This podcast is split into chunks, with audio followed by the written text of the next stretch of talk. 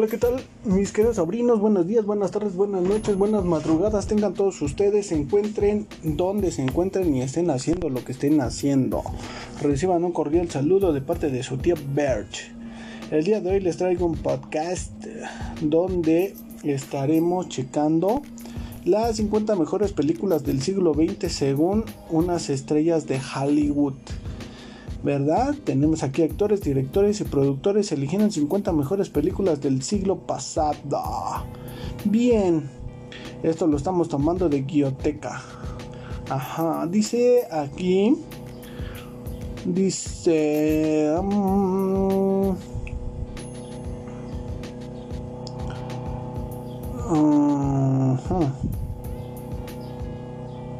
Bien, dice The Hollywood Reporter elaboró un listado de 50 mejores películas del siglo XX elegidas por las personas más importantes de la industria del cine de los United States, incluyendo directores, actores y productores de renombre. El, el ranking incluye solo películas de Hollywood estrenadas entre 1939 y 1999. Hay filmes de grandes directores como Alfred Hitchcock, Billy Wilder, Stanley Kubrick y Steven Spielberg, quien tienen un total de 6 películas en el listado. Órale, carnal. Bien, dice, revisa cuáles son las mejores películas según el criterio de quienes las hacen, ¿no? Ok, bien, vámonos rapidito. Dice, la número 50 sería Jurassic Park de 1993. En el número 49 tenemos La ventana indiscreta de 1954. Y en el 48 tenemos Los sospechosos de siempre de 1995. En el lugar 47 tenemos Una Eva y dos Adanes de 1959. En el número 46 tenemos a Rescatado el Soldado Ryan de 1998. En el 45 Así es tenemos Titanic, ¿verdad? De 1997. En el puesto 44 tenemos a Matrix de 1999, ya casi para este nuevo siglo, ¿va? En el puesto 43 tenemos Toy Story de 1995. En el puesto 42 tenemos Alien de 1979. En el puesto 41 tenemos a Psicosis de 1960. Ok. Tenemos aquí en el número 40 el Club de la Pelea de 1999. En el 39 tenemos El Resplandor de 1980. En el puesto 38 tenemos Cuando Harry conoció a Sally de 1989. En el puesto 37 tenemos Doctor Insólito o Cómo aprendí a dejar de preocuparme y armar la bomba de 1964. En el puesto 36 tenemos Un experto en diversión de 1986. Bien. En el número 35 tenemos La naranja mecánica de 1971. En el puesto 34 tenemos Belleza americana de 1999. En el puesto 33 tenemos Fargo de 1996. En el puesto 32 tenemos La Guerra de las Galaxias episodio 5, El Imperio contraataca de 1980. En el puesto 31 tenemos La Princesa Prometida de 1987. En el puesto 30 tenemos Atrapados sin salida de 1975. En el 29 tenemos Blade Runner de 1982. En el 28 tenemos al El Graduado de 1967. En el puesto 27 tenemos el Club de los 5 de 1985. En el puesto 26 tenemos Cantando bajo la lluvia de 1956. ¿Ok? Después tenemos en el puesto 25, La novicia rebelde de 1965. En el puesto 24 tenemos Tiburón de 1975. En el puesto 23 tenemos Lawrence de Arabia de 1962. En el puesto 22 tenemos El silencio de los inocentes de 1991. En el puesto 21 tenemos Barrio Chino de 1974 un segundito.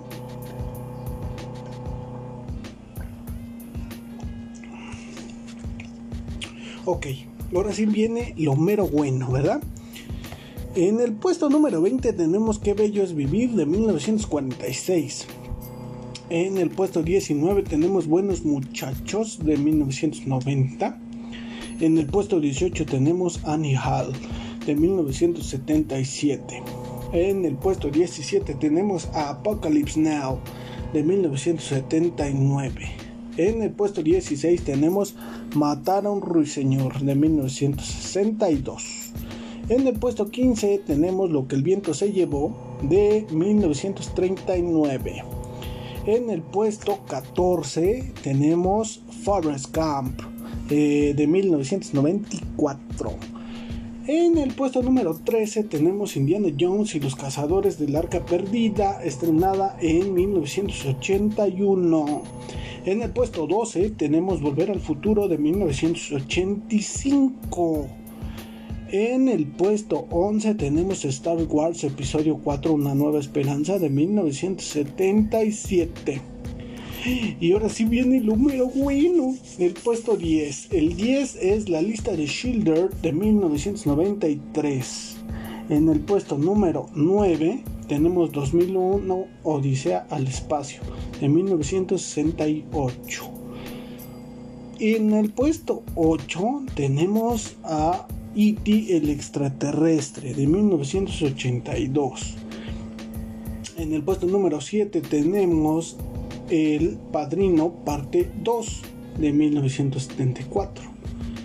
En el puesto número 6 tenemos Casablanca de 1942. En el puesto número 5 tenemos Pulp Fiction de 1994. En el puesto número 4 tenemos Sueño de Fuga de 1994. Y en el puesto número 3 tenemos al Ciudadano Kane de 1941. En el puesto número 2 tenemos El Mago de Oz de 1939. Y en el glorioso número 1 tenemos al Padrino de 1972. Así es. Bien, bueno, mis queridos sobrinos, ahí tenemos la lista, una lista concisa, una lista muy fiera que realmente está chingona, ¿verdad? Bien, bien, bien, bien, me parece excelente. Así que, ¿qué les parece si vamos a ver esta lista de los 10? Vamos a hacer una mini reseña, una breve reseña de cada una de estas películas, ¿va? ¿Les parece o no les parece? Bueno, si no les parece no hay pedo, porque pues a final de cuentas, este, pues le pueden adelantar, ¿verdad? Pero pues quédense, ahorita vamos a cotorrear. Déjenme sirvo otro highball. Bien, vamos a cotorrear. Vámonos rápidamente por la película del puesto número 10 que teníamos aquí, que es la lista de Schindler, ¿verdad? Vamos a buscar aquí una mini reseña y vamos a ver que, eh, de qué va esta peli para que la puedan ver o si no, pues aquí se las resumimos. Yo se las resumo. La lista de Children.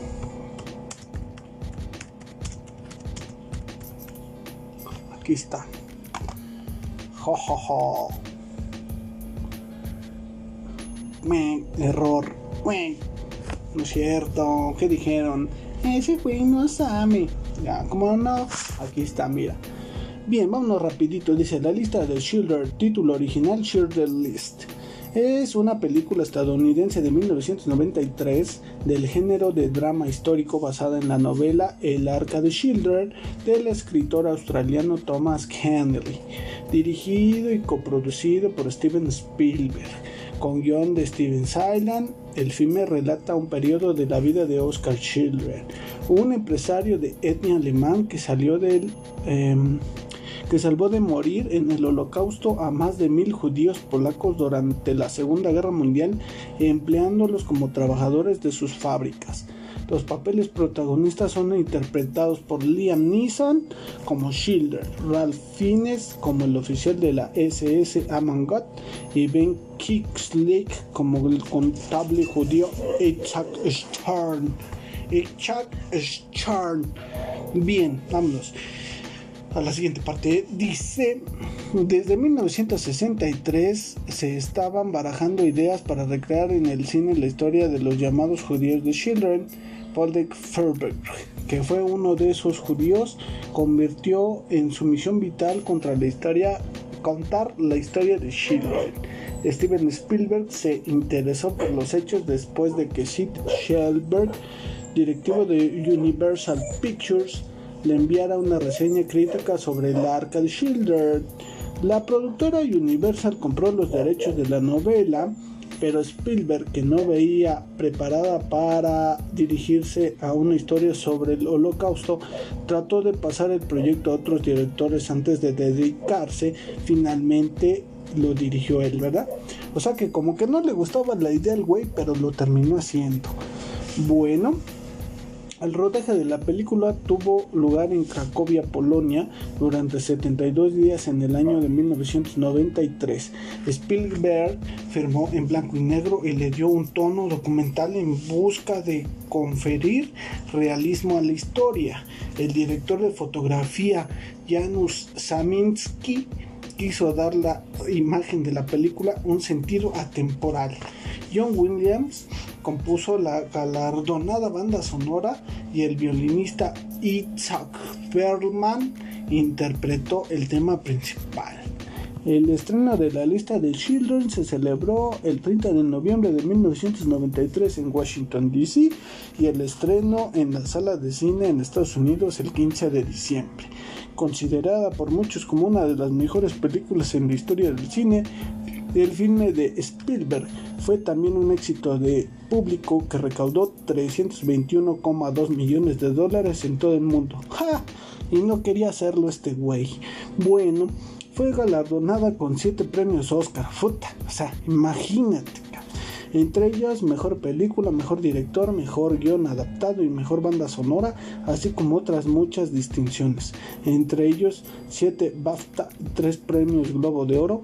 En 2004 la Biblioteca del Congreso de Estados Unidos la seleccionó para su, su preservación en el Registro Nacional del Cine. En 2007, el American Film Institute la incluyó en el puesto 8 de su lista de las 100 mejores películas estadounidenses de toda la historia. ¡Ay, güey! ¿Qué tal, eh? ¿Qué tal, eh? Una chulada.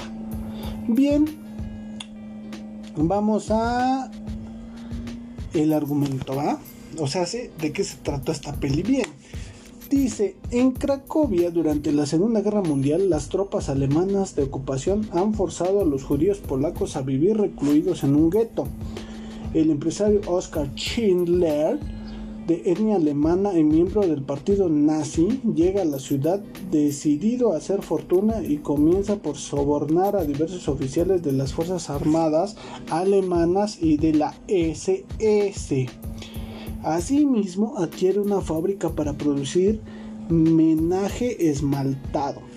Para ayudarlo en la gestión del negocio, contrata a Stern, un contable judío que tiene contactos en el mercado negro y en la comunidad local de empresarios hebreos y que le ayuda a financiar la factoría. ¿Eh? Children mantiene relaciones amistosas con los nazis y disfruta de cierta riqueza y estatus social como hard director, o sea, así le dicen, ¿verdad? Mientras Stern se ocupa de la administración, ambos contratan empleados judíos porque sus sueldos son inferiores por imposición alemana. Ah, mira qué cabrón. Y porque Stern busca salvar a su pueblo de la deportación a los campos de concentración, convirtiéndolos en trabajadores esenciales para el esfuerzo de guerra alemán. Ok, o sea que este pinche este pinche Children es un eh, es un es un este es un güey muy inteligente, ¿no? Es un crack.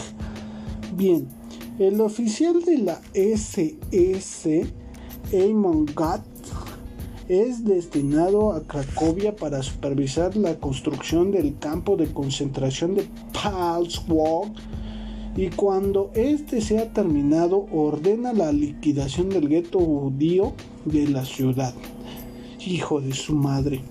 Children es testigo de la brutalidad de su desalojo, en el que mucha gente es fusilada y asesinada, algo que le afecta profundamente al cabrón. Se fija particularmente en una niña que viste un abrigo rojo mientras huye de los nazis y cuyo cuerpo sin vida puede ver poco después entre la pila de cadáveres. Charlie. A pesar de todo, Children procura mantener una relación cordial con GATT y la SS, para lo cual se sirve de la adulación y el soborno. El oficial alemán es un hombre sádico, que dispensa un trato brutal a su criada Helen Hirsch y que gusta de disparar al azar desde el balcón de su villa a los internos del Show. Testigo del horror que le rodea, Children decide que en lugar de enriquecerse, tratará de salvar el mayor número de vidas judías que le sea posible. Con este empeño eh, con este empeño de proteger a sus trabajadores, convence a GAD para permitirle construir un subcampo junto a su fábrica. A ver, denme un segundito, mis queridos sobrinos, porque ya se viene la tormenta. Dejen cierro aquí mi puerta. Ok, ya hemos regresado. Bien, dice... Mm, cuando los alemanes comienzan a perder la guerra, Gad recibe la orden de enviar a los judíos del Pelzow hacia Auschwitz. Es entonces cuando Children le pide llevarse a sus trabajadores a una nueva fábrica de municiones a su local ciudad natal de Bronlist. El oficial accede mediante la entrega de un importante soborno. El empresario y su contable Redactan la lista de Children, en la que figuran los nombres de sus 850 empleados que viajarán a la nueva factoría y de esa manera escaparán de morir en Auschwitz. ¿Ok? Hasta ahí todo bien, todo entendido, ¿no? Bien. Sin embargo, el tren que transporta a las mujeres y los niños acaba por error en Auschwitz New Osh. Children se ve obligado a sobornar al comandante del campo Rudolf Hoff con una bolsa de diamantes para que los libere el güey. Ya en la nueva fábrica, el empresario prohíbe a los soldados de la SS que entren y anima a sus trabajadores judíos a celebrar el día sagrado del Sabbat, ¿verdad? O sea, es del Black Sabbath. Un segundo, por favor. Puta madre. Está bien cabrón el aire. Bien, continuemos. Dice aquí. Mm, mm,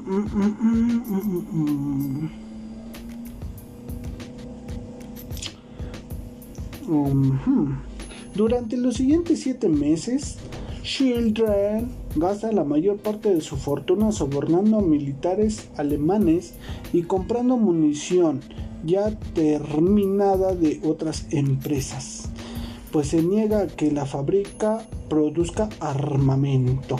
En 1945 se queda sin dinero el güey, pero para entonces los alemanes han sido derrotados y la guerra en Europa se ha acabado a huevo. Bueno, como miembro del partido nazi, con contactos en las altas esferas, Childred debe huir ante el avance del ejército rojo. Los guardias de la SS han recibido la orden de matar a todos los trabajadores judíos, pero el empresario los disuade diciéndoles que pueden regresar con sus familias como hombres en lugar de como asesinos hijos de perra. Se despide de sus trabajadores y se prepara para partir al oeste con la intención de rendirse a las tropas estadounidenses.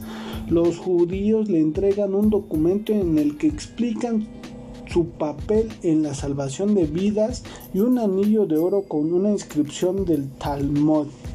Quien salva una vida salva al mundo entero, así dice.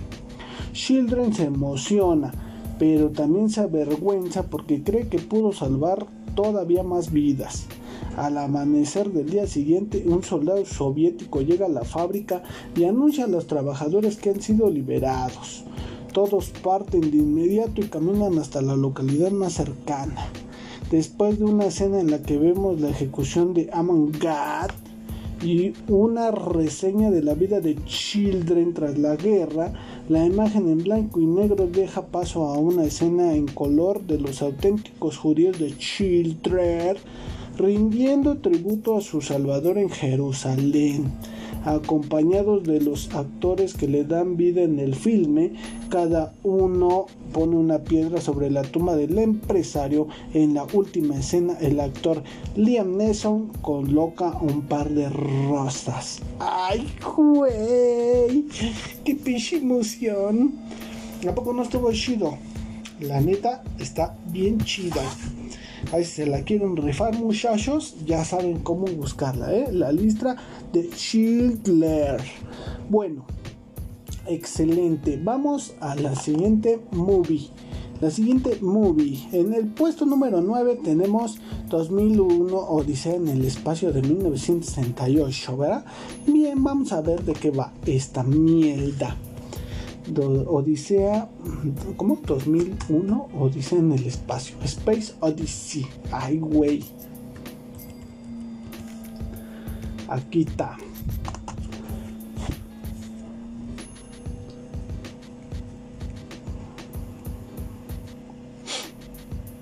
Ok, ok. 2001, a Space Odyssey, conocida como 2001 Odisea del Espacio en Hispanoamérica y 2001 Una Odisea del Espacio en España. Como siempre, los de España hacen lo que sus cojones y le ponen el nombre que quieren, cabrenis. Bueno, dice, es una película de culto británico-estadounidense del género ciencia ficción y épica dirigida por Stanley Kubrick y estrenada el 3 de abril de 1968 marcó un hito por su estilo de comunicación visual, sus revolucionarios efectos especiales, su realismo científico y sus proyecciones vanguardistas. ¡Ay, güey! Fue producida por Kubrick para la Metro Goldwyn Mayer y contó con Victor Langion como productor asociado. El guion fue escrito por el propio Kubrick y por el novelista Arthur C. Clarke, basándose en un cuento de este último titulado El Centinela, escrito en 1948 y publicado originalmente en la revista 10 Historias de Fantasía en el año 51. Su trama se centra en un equipo de astronautas que trata de seguir las señales de radio emitidas por un extraño monolito hallado en la Luna y que parece ser obra de una civilización extraterrestre. El reparto está integrado por unos güeyes, ¿no? Que no se los voy a decir porque pues, realmente ni los conocemos, así que pues ¿para qué? Bueno, pasemos a la otra parte. Dice, es una película de ciencia ficción multitemática que aborda temas como la evolución humana, la tecnología, la inteligencia artificial y la vida extraterrestre. Se caracteriza por un notable realismo científico por sus revolucionarios efectos especiales. Ay, uy por algunas de sus ambiguas, en algunos casos surrealistas e incluso psicodélicas imágenes, la banda sonora incluye música de Richard Strauss, la introducción de Así habló Zaratustra, John Strauss Jr., y otros güeyes que tampoco conocemos. La cinta fue estrenada el 6 de abril de 1968 en el Cinerama Theater Broadway de la ciudad de New York City. En un inicio recibió críticas polarizadas, destacándose sobre todo sus efectos visuales y abstracción de la trama, lo que los críticos tomaron como uno de los puntos débiles de las películas. Esos críticos a todos les le ponen tache. Qué bueno que yo no soy crítico de nada. A ver, vamos a ver.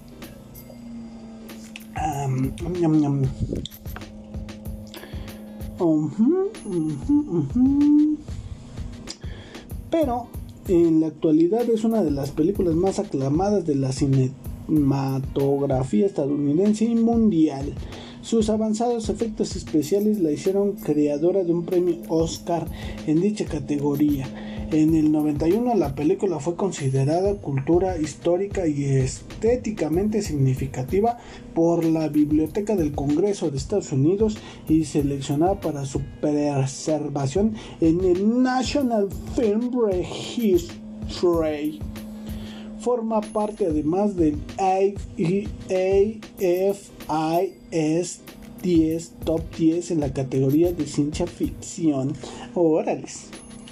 Bueno, tenemos aquí la secuencia inicial del filme se inicia con la imagen de la Tierra ascendiendo sobre la Luna, mientras que el Sol asciende a la vez sobre la Tierra todos en alineación. En este momento comienza a escucharse la composición musical Así habló Zaratustra de Richard Strauss. La misma que acompaña en su mayoría la primera parte de la película titulada El amanecer del hombre. Ok. El amanecer del hombre dice que el segmento presenta la vida cotidiana de un grupo de primates en una árida sabana. Todo sugiere como lo ciencia lo comprueba. Una sabana casi desértica con casi todas las probabilidades en lo que hoy es África. Unos 4 millones de años AP, que esto no sé qué signifique, antes del presente es una referencia de tiempo usada en la arqueología, geología y otras disciplinas científicas como estándar para especificar cuándo ocurrió un evento en el pasado. Se adoptó debido a la multiplicidad de calendarios y de fechas usadas en el presente. ¡Ay, güey! Bueno, ya saben, ¿eh? Antes del presente. AP. O sea, ya no es antes de Cristo, ya es AP. Bueno. Dice Mm, donde se les observa osmeando en busca de alimento y conviviendo aparentemente de forma pacífica, ¿verdad? Después uno de los miembros de esta manada es atacado y muere por un leopardo. Se muestra su disputa con otros grupos de primates muy similares por poder beber agua de un charco y por el espacio vital, pero sin llegar al contacto físico se muestra cómo estos primates temen a la oscuridad nocturna y a sus predadores, por lo que descansan con sueño nervioso en el fondo de una pequeña cueva. Pobrecitos. En un amanecer despertando por extrañas vibraciones, acústicas, uno de los primates encuentra enfrente del refugio el monolito un ladrillo de Euler o bloque ortoedrico. Ay, cabrón, ¿qué será eso? Perfecto de color negro de varios metros de altura con proporciones 1 por 4 por 9, ¿verdad? Que provoca la alarma en el grupo y un primer momento de confusión y medio. Al poco tiempo se acercan y confiando prudentemente, llegan incluso a acariciarlo como reverenciarlo. A la postre, uno de los simios se da cuenta de cómo utilizar un hueso como herramienta y arma. Al tiempo se observan flashbacks mentales del monolito, sugiriéndose que este ha motivado ciertos cambios en la conducta de los primates y les ha dado cierto grado de conciencia sobre los recursos disponibles para sobrevivir. Debido a que ahora los monos son capaces de matar animales y comer carne. Ay, cabrón. A la mañana siguiente le arrebatan el control de la charca a otra manada, matando en el proceso al líder de la manada rival, eh, usando el hueso como arma. Exultante con su triunfo, el primate vencedor lanza su hueso al aire, produciéndose un enorme elipsis temporal en la, en la narración. El hueso que asciende en el aire pasa a convertirse en un satélite espacial que surca el espacio entre la Tierra y la Luna en el año del 99. ¡Ay, cabrón! ¿Qué tal, eh? ¿Qué tal? Es una pinche chulada esto. Bien, un segundito, por favor. Bueno, continuamos. Dice aquí anomalía magnética del Taiko número 1. En 1999 el doctor Wood Floyd viaja de la Tierra a la Luna en un avión cohete o una especie de transbordador espacial con aspecto muy aerodinámico que recuerda a los proyectos de aviones de pasajeros supersónicos e hipersónicos diseñados en la segunda mitad del sí de los años 60. El vehículo lleva la insignia de la entonces importante aerolínea desaparecida en los 90 Pan Am que lo eleva hasta una estación espacial en torno al planeta Tierra. Esta estación espacial es enorme y tiene forma de doble rueda que gira en un torno a un cilindro en el cual tienen su hangar las otras astronaves. Debido a la fuerza centrífuga, la zona de la estación que comprende a la rueda al rotar tiene una simulada Gravedad artificial. La maniobra de aproximación es en una seriografía espacial como la música de El Danubio Azul de Joan Strauss II, en la que en la estación espacial la vida se hace en los anillos exteriores circulares que poseen gravedad debido a la fuerza centrífuga de la rotación del conjunto, mientras que en la parte central donde está el hangar para las naves, esta rotación no provoca gravedad. Ay, güey, durante su estancia, el Dr. Flight realiza una videoconferencia con su hija en la Tierra Luego tiene una conversación con una científica y un científico soviético y mantienen un encuentro con científicos de otros países, incluida la Unión Soviética, en el que le preguntan sobre la extraña incomunicación con la base estadounidense del Clavius. Y son ciertos los rumores que apuntan a una epidemia en ella Floyd cortésmente pero con convicción declina brindar detalles sobre el asunto de los, a los soviéticos y por ende también a los espectadores. Ah, pinche doctor mamón. Bueno, después el doctor Floyd continúa en una gran nave casi esférica el viaje a la luna y de nuevo al alunizaje se convierte en una coreografía acompañada de El Danubio Azul.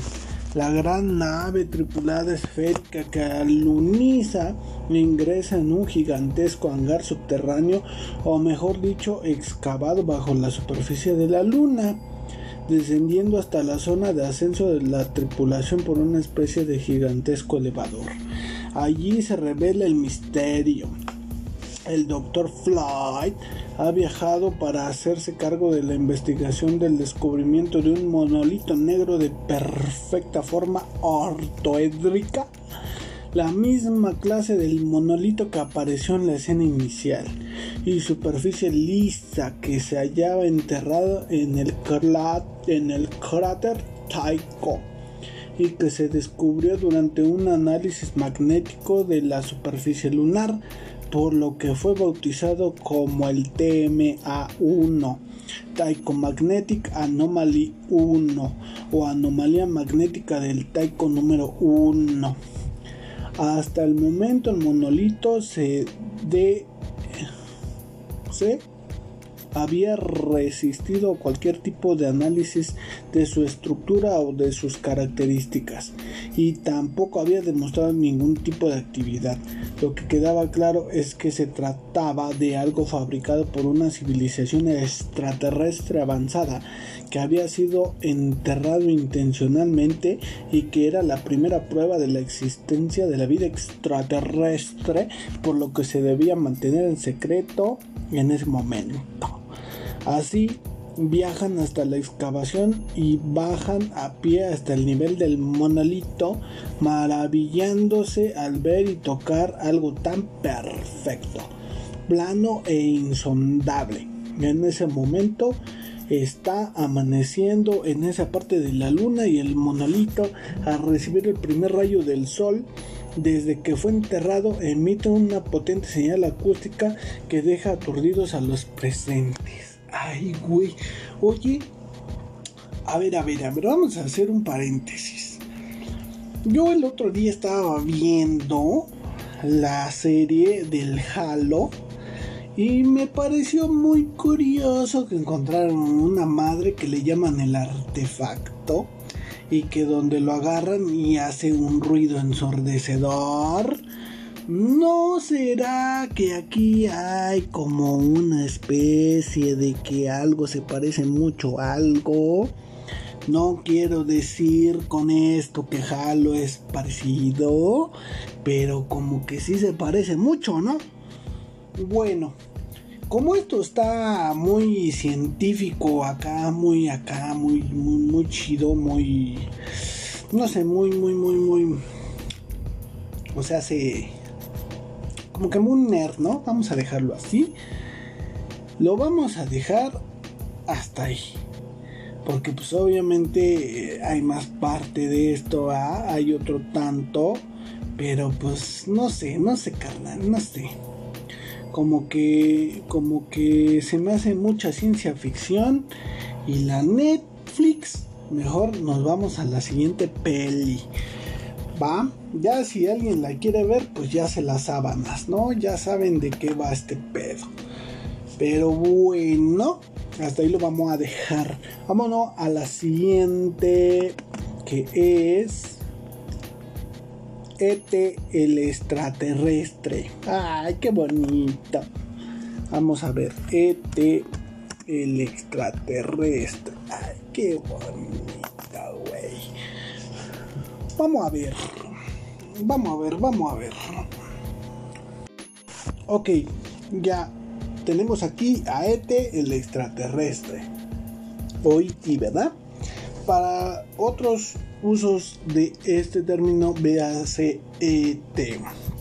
Bueno, ET el extraterrestre es una película estadounidense, de ciencia ficción de 1982, dirigida por Steven Spielberg, escrita por Melissa Mattison, protagonizada por Henry Thomas y distribuida por la Universal Pictures.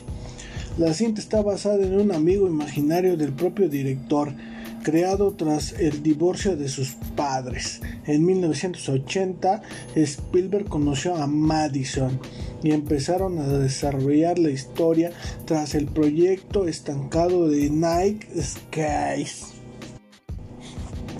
La película, cuyo rodaje se llevó a cabo entre septiembre y diciembre de 1981 en California, de manera cronológica para conseguir actuaciones emocionales y más convenientes. Tuvo un presupuesto de 10.5 millones de dólares estadounidenses y se convirtió en un éxito de taquilla. ET fue la película más taquillera en su momento, superando incluso a Star Wars de 1977 y solo otra película dirigida por Spielberg le robó el mérito, o sea, hace Jurassic Park del 93. Ay, cabrón. Bueno, los críticos la aclamaron como una historia ah, intemporal una historia intemporal de la amistad y la sitúan como la película de ciencia ficción más grande alguna vez realizada.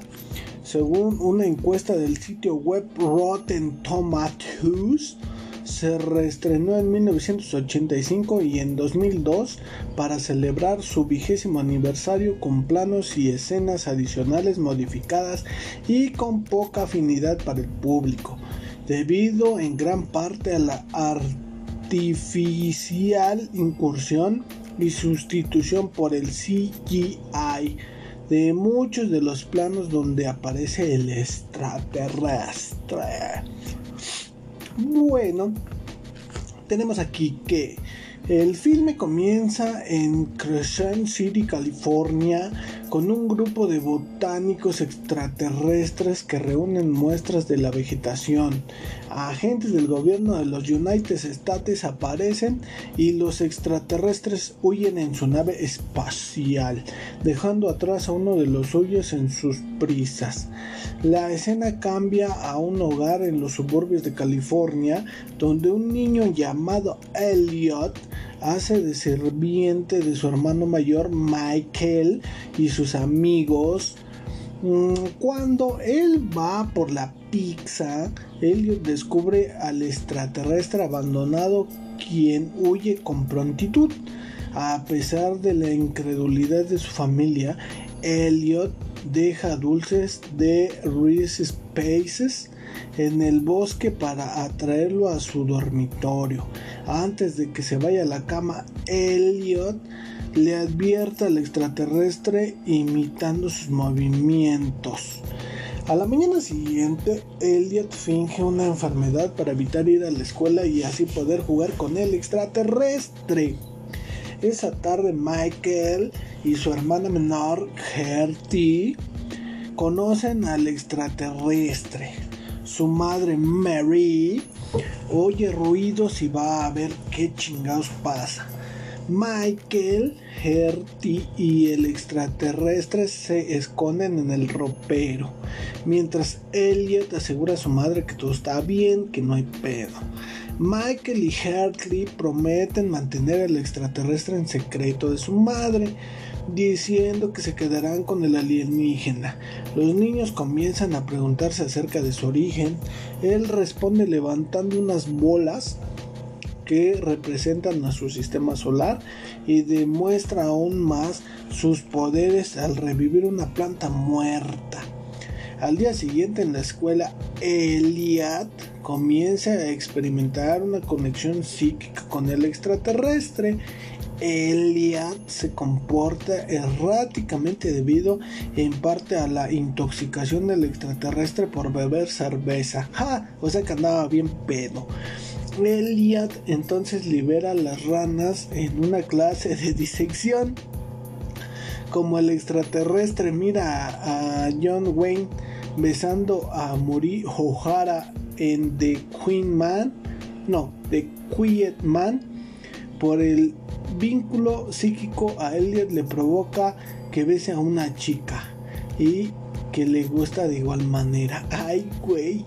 The Quiet Man o The Quiet Man es una película estadounidense costumbrista de 1952 que contiene la indílica visión de Irlanda de un irlandés nacido en los Estados Unidos.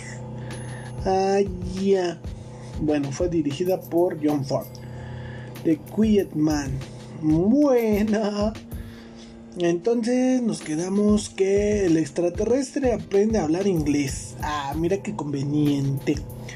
Por repetir lo que dice Gertie en respuesta a lo que ella está viendo en The Sesame Street. O sea, hace en Plaza Sésamo, ¿verdad?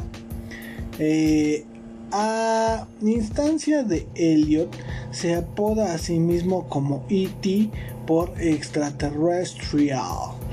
Consigue la ayuda de Elliot en la construcción de un dispositivo para llamar a casa mediante el uso de un juguete Speak and Spill. O se hace un juguete, ¿verdad? Michael comienza a notar que la salud de E.T. está deteriorándose y que Elliot está refiriéndose a sí mismo como nosotros.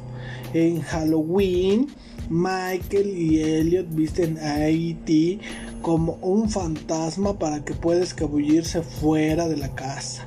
Elliot y E.T. Eh, andan en bicicleta por el bosque donde E.T. exitosamente llama a su hogar.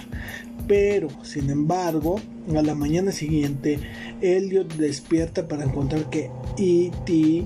ha desaparecido y vuelve a su hogar con su afligida familia. Michael encuentra a E.T. muriéndose en el bosque y el extraterrestre toma de la mano a Elliot, quien también está muriendo. Mary comienza a asustarse cuando ella descubre la enfermedad de su hijo y al extraterrestre agonizante. Antes los agentes del gobierno que habían invadido la casa. Ay, pinches agentes. Los científicos crean una instalación médica en la casa, colocándole en cuarentena a Elliot y a E.T. Primero E.T. está estable y Elliot se muere. ¡Ay, no manches! Pero después Elliot se recupera. ¡Ah! Y E.T. muere. ¡No! El vínculo entre E.T. y Elliot desaparece cuando E.T. muere. ¡Ay, pobrecito! Elliot se queda solo con el extraterrestre inmóvil. Cuando se da cuenta de que una flor muerta, la planta que E.T. previamente había revivido, vuelve a la vida, E.T. se reanima y le revela que su gente está retornando. Elliot y Michael roban una camioneta en la que E.T. había sido guardado y se produce una persecución. Uniéndose Elliot y E.T. con los amigos de Michael en un intento de evadir a las autoridades en una bicicleta, de repente frena en un callejón sin salida. Ellos escapan con el uso de la telequinesis de E.T para levantarse en el aire montados en la bicicleta y huir hacia el bosque. ¡Órales! Parado cerca de la nave espacial, el corazón de E.T. se ilumina a medida que se prepara para retornar a su hogar. Mary, Gertie y Case, un agente del gobierno, aparecen E.T. dice adiós a Michael y a Gertie y antes de entrar a la nave espacial le dice a Elliot, le estaré aquí mismo, apuntando con su dedo brillante a la frente de Elliot. Luego E.T. sube a la nave espacial y regresa a su planeta. ¡Ay, güey! ¡Qué bonito!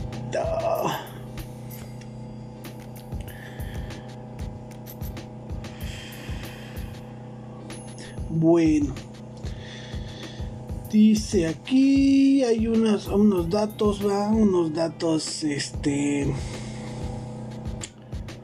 unos datos que dice, tras trabajar con Kerry y Goofy en encuentros en la tercera fase de 1977, Spielberg tuvo claro que quería repartir la, repetir la experiencia de rodar con niños en E.T más de 300 niños se presentaron al casting para interpretar a los protagonistas de la historia. Fue Robert Fisk quien propuso a Henry Thomas para el papel protagonista y aunque se presentó disfrazado de Indiana Jones, el actor no hizo una buena prueba. Pero entonces recordó la muerte de su perro y empezó a llorar.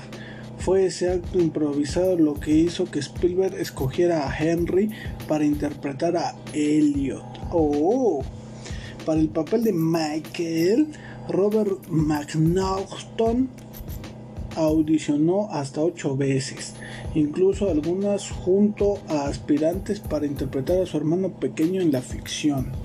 Drew Barrymore impresionó al director al asegurarle que ella dirigía una banda de punk con 6 años y decidió que ella sería Gertie.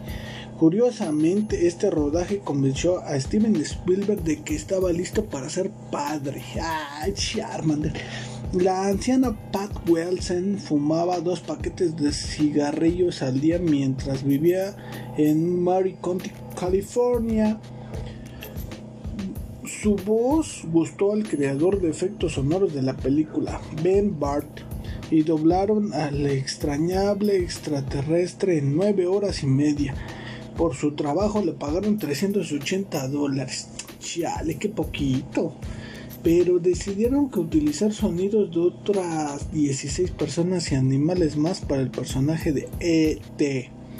A Spielberg y a Debra Winger, la esposa de Bart, durmiendo, a un profesor de cine de Universidad del Sur de California eruptando, a mapaches, a nutrias del mar y a caballos.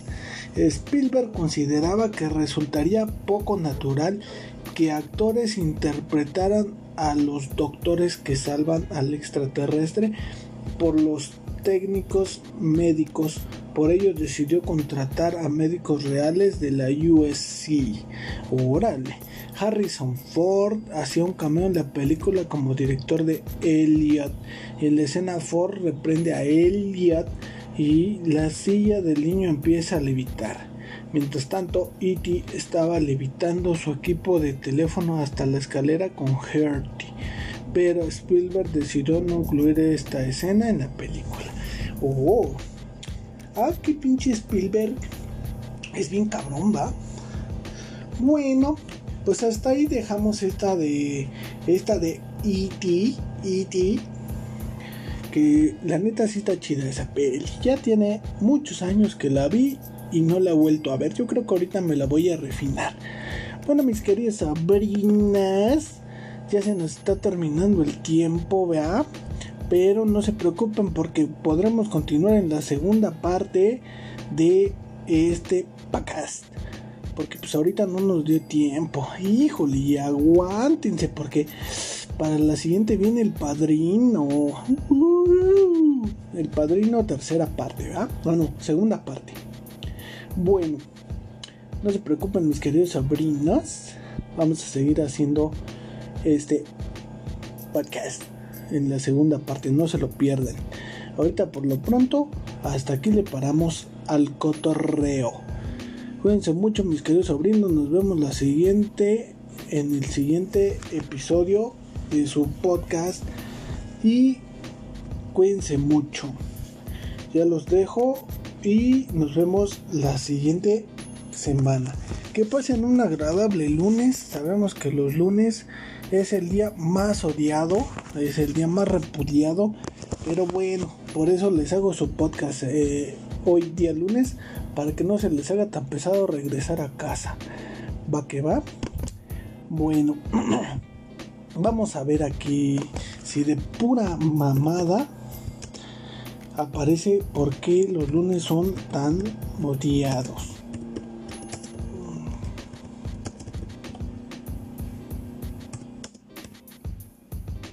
Son tan pesados, dice aquí, ¿no? no mames. Cinco razones científicas de por qué odiamos los lunes. Vamos a dejarles este bonus.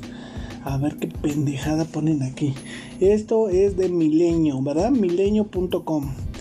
Cinco razones por las que odiamos los lunes. Número uno. Número uno cambian tus patrones de sueño. Es muy común que a lo largo de la semana te desveles debido a la carga de trabajo o algún compromiso social y que hacia el viernes estés sufriendo las consecuencias de este déficit de sueño, por lo que también es frecuente que aproveches el sábado y domingo para dormir a pierna suelta en un esfuerzo por reponer estas horas de sueño perdidas. Pero después de todo, quizá esta no sea una buena práctica.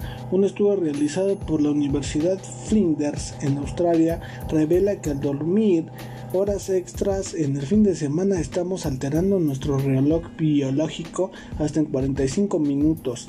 Esto hará que el inicio de tu semana sea aún más pesado a pesar de que creas que las horas extra te sentarán bien al organismo. Ah, maldita sea.